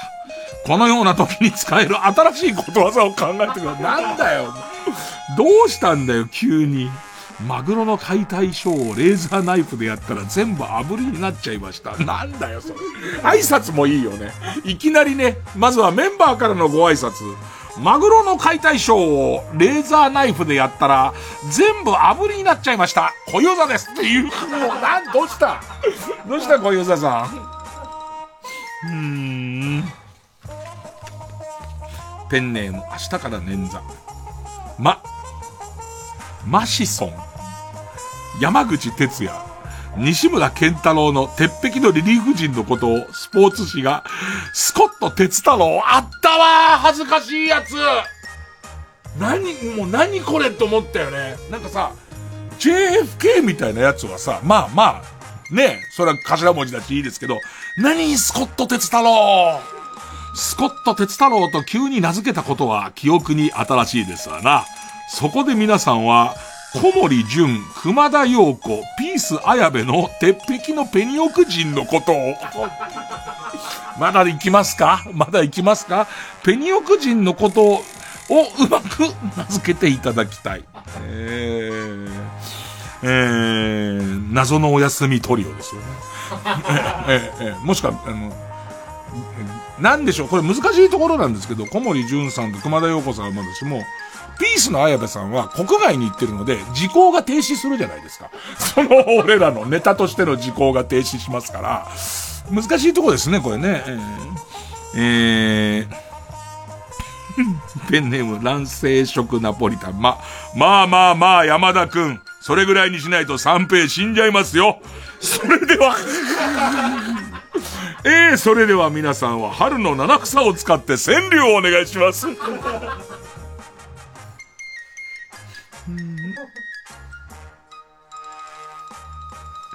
ペンネーム終電万事。ま、魔石芸能は魔石芸能は吉本工業と違って売れない若手のこともきちんと管理しているとか言って、お笑い界について知った口を聞いてください。そしたら私が、別に吉本も魔石もつまんねえ奴はつまんねえし、売れてないことをいいことに好き勝手やってる奴はやってるよと切り捨てるので、さらに言い返してとても醜い空間を作ってください。もうまあ最後、まの最後で、まだまだやろ。ねペンネーム、釧路ダンディ。ま、魔法少女もののアニメって、ガチガチに大きなお兄さんをターゲットにしている空気が、思いっきり出ちゃってる時は、それはそれで違うなって思っちゃうんですよね。思っちゃうんですよね。はあ、山田くん全員の座布団2枚ずつ取って。投げちゃったね。大きなお友達に寄せすぎちゃうと、そうじゃ、そうじゃないんだよって。本来は、子供のものの、こ、を、に、ちょっと哲学的な面等入り楽しめる感じが、まあ、大師匠は好きなんじゃない？それぞれだけども、そうするとやっぱりちょっと違うんだよなーつって。思っちゃうんですよねーつってね。ペンネーム終電万事、み、ミッキーマウスのことをわざわざネズミーマウスとか言い直してるけど、お前ごときのツイートをディズニー関係者が見てるわけもないし、そもそも大した悪口も言ってないのに、そうやって危ない橋を渡ってる、渡ってる面してんじゃねえよ。それでは皆さん、桜をテーマにした川柳をなる。何なのここ？エッセイなの？エッセイ、なん、なんなのかな？吐き出し口なのかな？うん、ペンネーム貞吉、み、ミッションに失敗したので、山田隆夫が10人に増えます。皆さんは座布団を奪い取られないように逃げ続けてください。ペンネーム北あかりの目覚め、み、ミロだと思って先ほど皆さんが美味しそうに飲んだのは、実は砂鉄をたっぷり溶かした牛乳だったんですね。これから私が巨大な磁石を持って皆さんの前をうろつきますので、引き寄せられないように必死で耐えてください。最後まで耐えられた方には、本物のミロを2杯差し上げます。ゲーム、スタート違う、だから。大喜利のお題だからさ。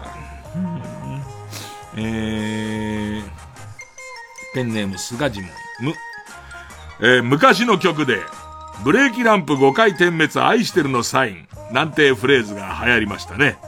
皆さんなら、三平さんを跳ねた後に、ブレーキランプ何回で、どんなメッセージを残すか、お答えください。これ多分、あの、一番うちの師匠あたりがうまい、7回光って7光だと思いますけどね。おそらく、これがもう、うちの師匠はもう、悪口にかけては、もうすぐ行きますからね。ペンネーム2階からメタリカ。む。昔、昔、ウィニーでダウンロードした懐かしいね。懐かしいね、ウィニー。昔、ウィニーでダウンロードした小倉優子のアイコラ画像を晴れた日曜の午後などに整理しておりますと、画像の解像度の低さに時の流れを実感するものでございますわね。これが仙台連絡者ございますわね。は割と言うんですよ。えー、時の流れを実感するものでございますわね。今から皆さんにはもう絶対に抜くことはないが、削除してしまうにはあまりにも惜しい、思い出の詰まったアイコラ画像を格納しておくための面白いフォルダー名を考えていただけます。えー、アイコラ、もうそれこそ動画でも、そのなんていうの、フェイフェイク的なのがね、できちゃうからさ、アイコラとか、だ今の技術でアイコラなんかやったらもう、誰にもわかんないだろうね。すごいのできんだろうね。えー、ペンネーム、ハルーテいいお肉。む。焦点のお題だからね、これね。焦点のお題の会議に上がったやつだからね。む。無防備で無頓着。おまけにガサツで男勝りだけど、最近何やら好きな人がいるみたいで、少し色気づいてきた妹になった私が。無防備で無頓着、おまけにガサツで男勝り、だけど最近何やら好きな人がいるみたいで、少し色気づいてきた妹になった私が、バカ兄貴、いやらしい目で、こっち見んなよと、全力の妹キャラで皆さんに注意をするので、皆さんはバカ兄貴になって何か面白い返しをしてください。すげえいいなみんな、あの、ズラを被るんだよね。みんな、あの、えー兄貴のズラ被るのか。だから、えっ、と、大師匠だけが、仙台円楽だけが女の子のね、衣装を着て、で、これやるんだね。えー、マイペース。め。迷惑メールとはつゆ知らず、本物の有村架純ちゃんだと思い込んで、メールで相談に乗ってあげ、誰にも知られぬ秘密の恋を育んできたと思っていたものの、会ってもいねえのに、二人の間に子供ができたから養育費を振り込め、と言ってきたあたりから、そろそろ自分を騙すのも限界だと感じてきた中年男性、というか私に何か励ましの言葉をかけてください。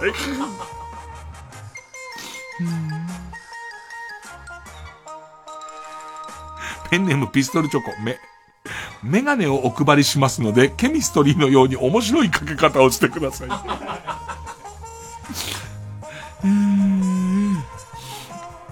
えー、ペンネームインドカレーめ。メルカリで購入した高級アロマ加湿器を、あたかも自分が普段使っていたものかのように装って、そのまま幼稚園のバザーに出品することで、なんとかセレブイメージを保とうとする。こんな悲しいお題あるね。メルカリで購入した高級アロマ加湿器をあたかも自分が使っていたものかのように装って、そのまま幼稚園のバザーに出品することで、なんとかセレブイメージを保とうとする必死な方も世の中にはいると聞きます。そこで皆さんには自分がよく見える嘘をついていただきます。私が、え、すごいと返しますので、自己承認欲求が満たされた喜びと、嘘をつき続けることに対する疲れが入り混じった目で、すごいでしょ？と返してください。もう演技力じゃん、そしたら。だって何々、それうまいこと返すんじゃないんだもん。もう言う言葉も、すごいでしょ？っていうのしかもうないわけだから、もう違うもんね。えー、ラスト。豆腐小僧。も、もつ鍋を頭に乗せたままエンディングまで我慢してください。以上です。えー、おも、焦点って面白い。さあ、えー、じゃあ、これ対するは、対するはこちらです。有名人キャッチフレーズカルタ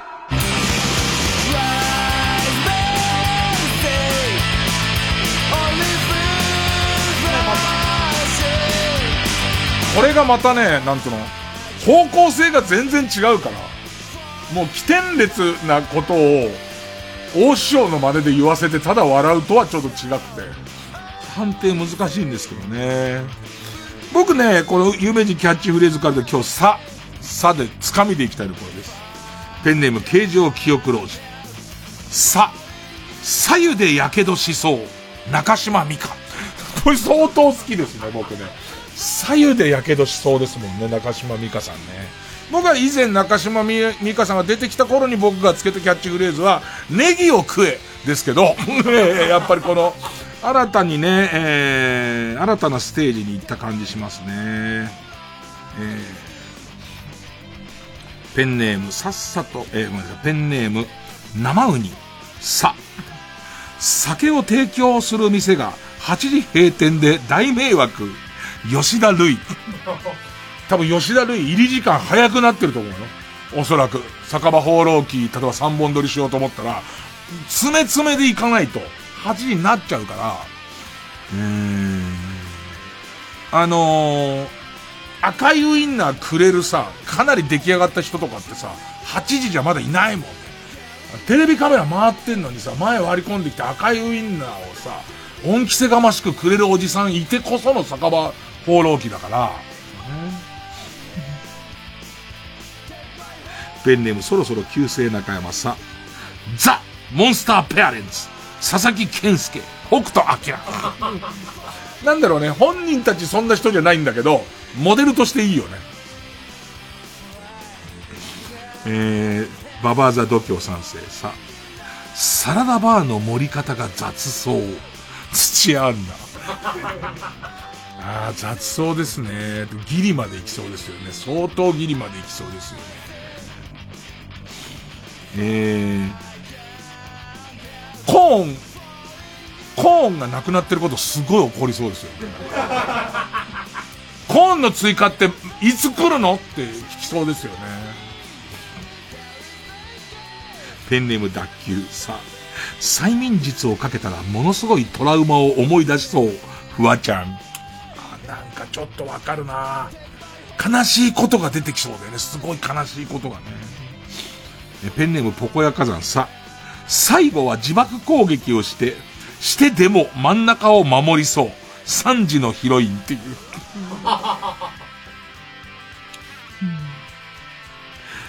えー、ペンネームさっさとしなされ。有名人キャッチフレーズからし、女性版スタンドバイミー、松本伊代、早見優。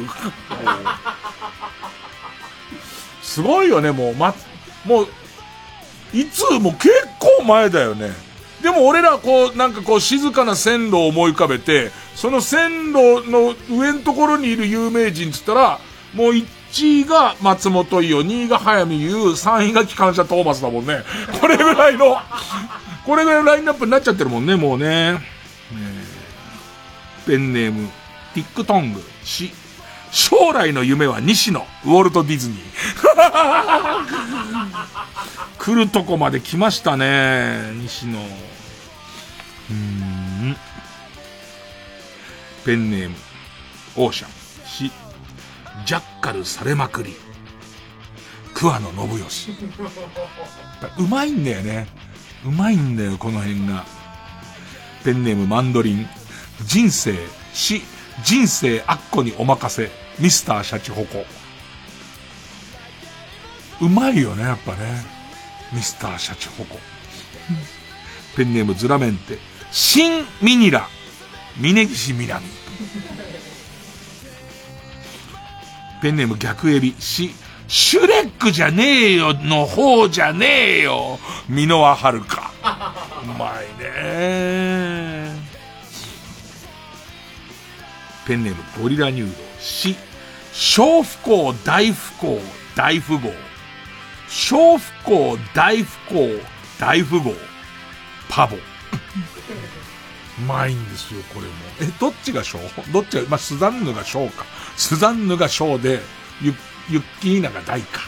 でいて、大富豪だけはもう佐藤田舞っていうことか。ペンネームズラメンテ。し、塩対応されまくり。加藤隆。相当だよね。相当なうまさだよね。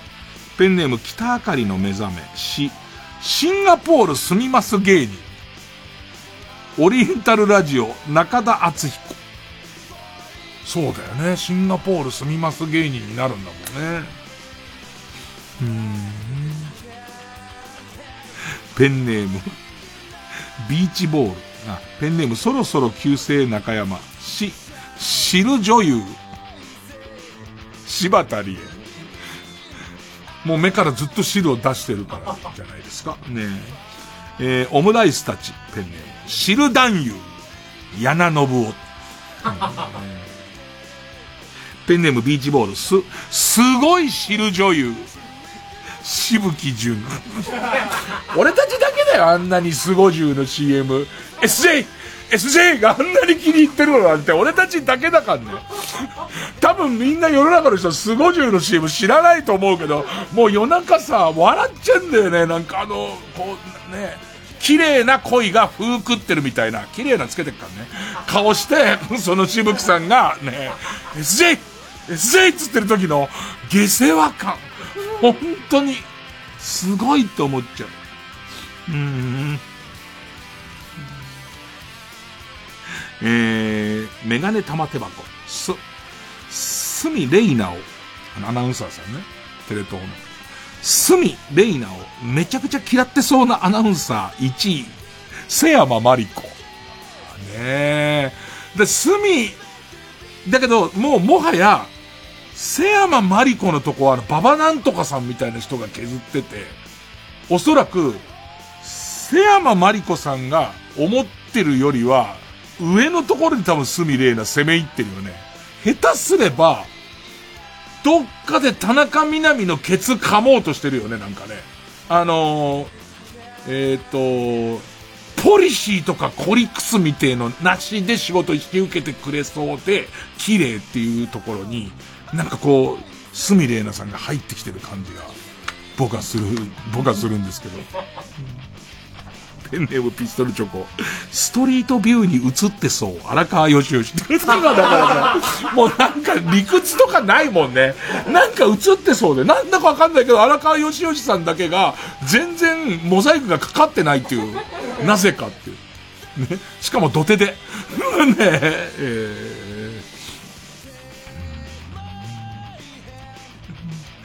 ペンネームピストルチョコ。せ、生産者の顔、顔っぽい。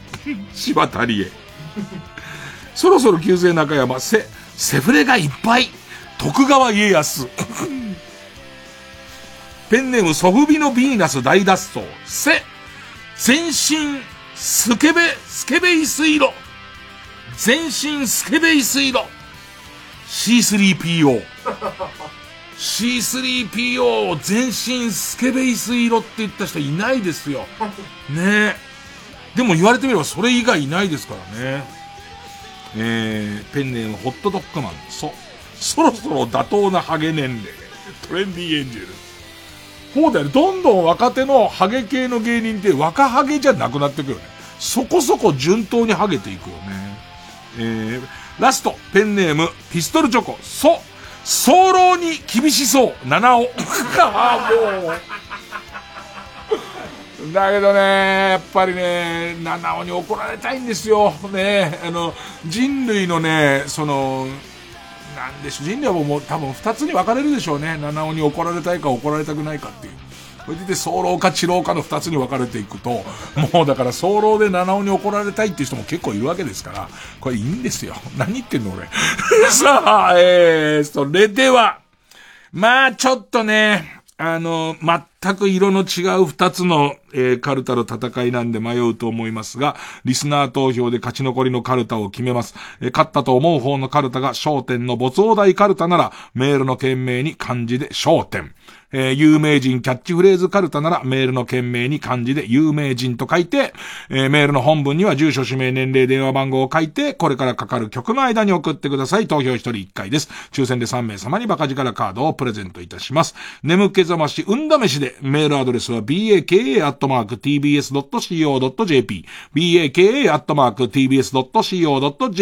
です。ほんで、曲の方は、三つ目、フィクション、えー、受付開始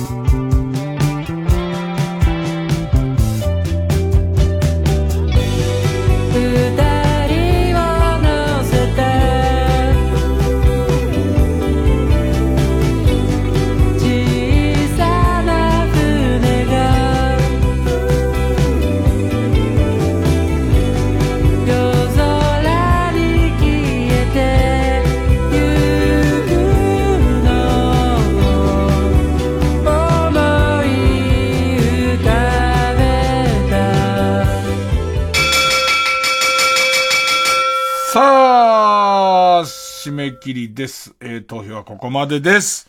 えー、商店の没お題カルタ472票、有名人キャッチフレーズカルタ389票、勝ったのは商店の没お題カルタ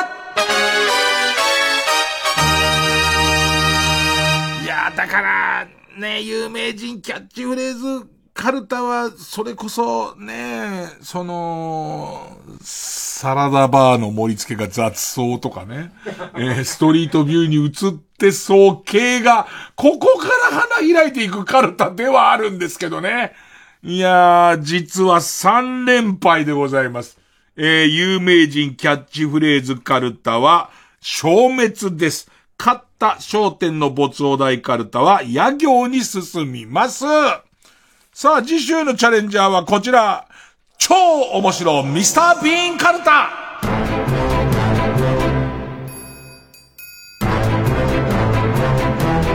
ミスター・ビーンカルタに関してはさ、ナオメヒア君が、この前で座ってるナオメヒア君がいる間しかもうないだろう、これ。もう3月いっぱいだろ ?3 月いっぱいで今またここの補欠を埋めるいろんなこうオーディションしてますけど、あの番組関わりたいスタッフに会ってますけど、若者に会ってますけど、ミスター・ビーン好きだったって一人もいないよ。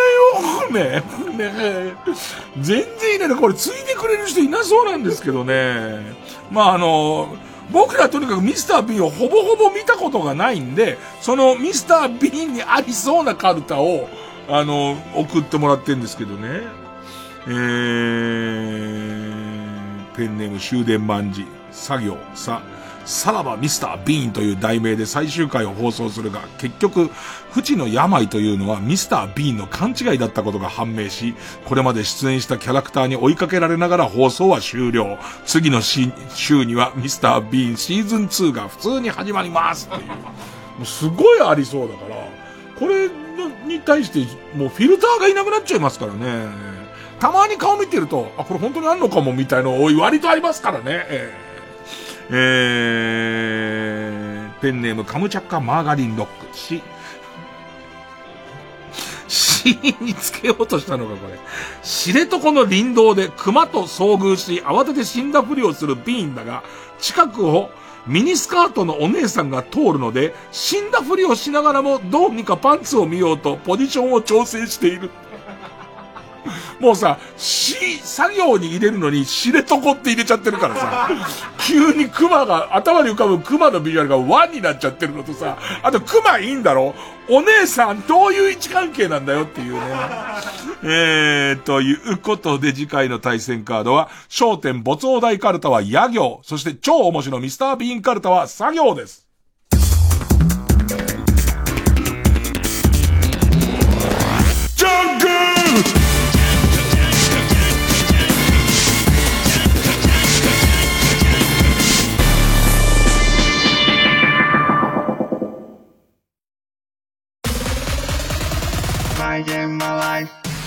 ライムスター歌丸です。プレイステーションプレゼンツマイゲームマイライフ。3月4日のゲストはバンドスミカの片岡健太さん。これまで様々な方のプレゼンを受けながらもなかなか陥落しなかった僕の FF の壁。しかし片岡さんのプレゼンでついに陥落間近。どんなプレゼンだったのかは木曜夜9時から。ここで満腹の遥かなをお聞きください。言葉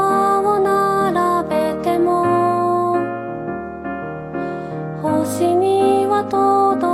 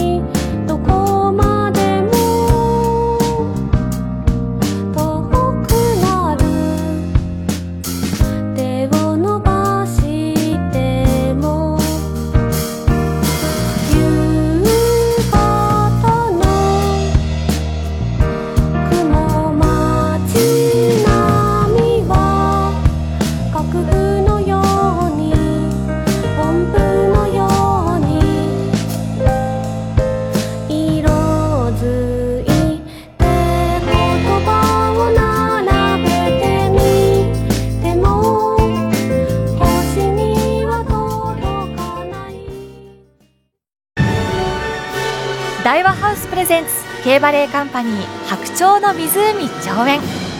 チャイコフスキーの音楽とともに送るバレエダンサーたちの華麗なる共演。熊川哲也が作り上げた総合芸術の結晶。劇場でしか味わえない究極の感動が今ここに。人生で一度は見るべきクラシックバレエの最高傑作。K バレエカンパニー白鳥の湖は3月24日から渋谷文化村オーチャードホールにて上演。詳しくはチケットスペース03-3234-9999 3234-9999まで。アートを見るアートを買うアートと暮らす日本最大級の国際的なアート見本市。TBS ラジオ公演アートフェア東京2021テーマはバイアート。国内外27都市より120以上のギャラリーが出展古美術工芸から近代現代アートまでおよそ3000点。3月19日から21日までアート作品を見てそして購入する3日間。東京国際フォーラムで開催。生活の中にいつもアートを。詳しくはアートフェア東京で検索。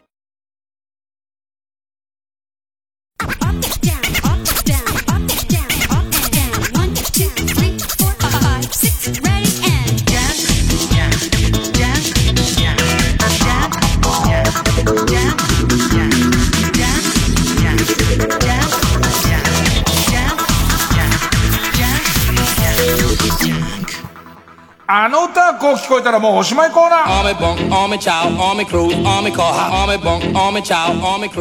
さあ、えー、ペンネーム、笠井明宏、元歌、加山雄三、君といつまでも、この部分。幸せだな。えー、こうこういう風に聞こえた。富士そばかなヒロハンどこ行く？っていうね。それで、もう、富士そばかな。えー、ペンネームこんにゃく、元歌、柏原芳恵、ハローグッバイのこの部分。そしてカップにハローの文字がそしてカップに帰れの文字が、俺の中でスタバが浮かんじゃって、スタバで店員さんにもうペンで帰れって書かれてるから、もう来てほしくねえんだと思って。ねえ。えー、ラスト、ペンネームそろそろ旧姓中山、元歌ピンクレディ SOS のこの部分。男は狼なのよ気をつけなさいのぐそはおいらのだけど、認めたくない。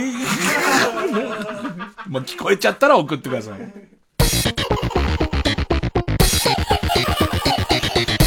月曜ジャンク、伊集院光深夜のバカ力。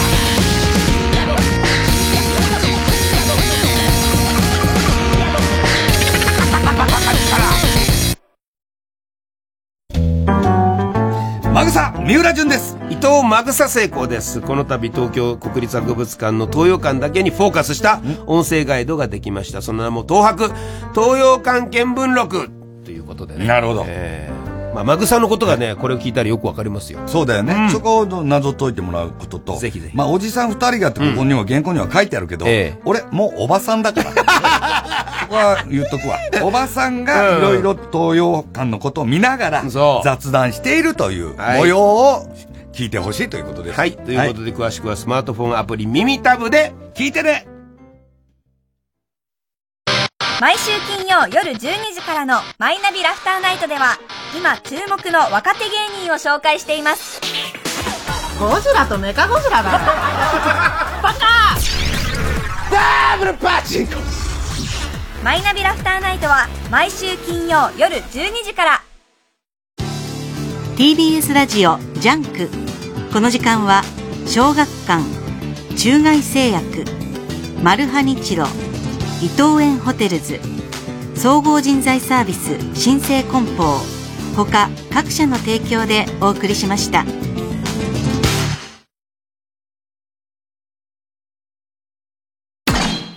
Yes,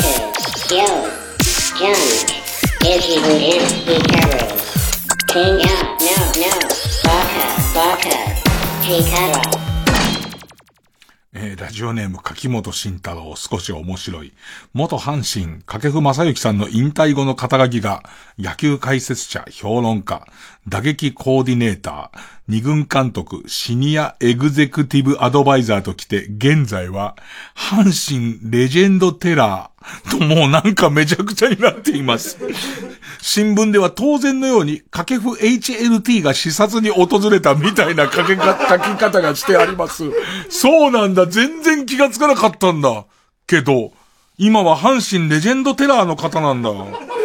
えーえーと、もちろん今は生で来たやつなんですけども、えータイムフリー派の方とかもちろん普通にあの、ご投稿いただいても結構です。少し面白い、えー来てるやつは、水道水真水、えービフィックスというヨーグルトは、綾瀬はるか町になろう。ね、大腸、小腸の。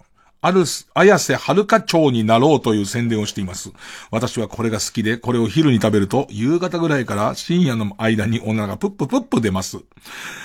大事なことなんですが、おならがプッププップ出ます。これが、綾瀬はるか町なのでしょうか？そうですよ。だから、プッププップ出てるっていうことは、綾瀬はるかもプッププップ出てると考えて、間違いないでしょ。ちょっと、ちょっと書かせて。ねそれちょっと書かせてほしいですよね。えー、ペンネーム、お父さんの宇宙が来たよ、さんから。2013 13年、2013年制作のおしん映画版。そんなのあるんだ。えー、母の藤役が上戸彩さん。えー、泉ピン子さんのところなので、母親の方がよっぽど稼げそうじゃねえかと。そうか。米一票でおしん売り飛ばされてくんだけども、母親の方がそれなりに稼げそうじゃないかと感じられます。全然存在も知らなかったわ。今日の最後の一言は、小芝風花は超可愛い。名取裕子と同じぐらい。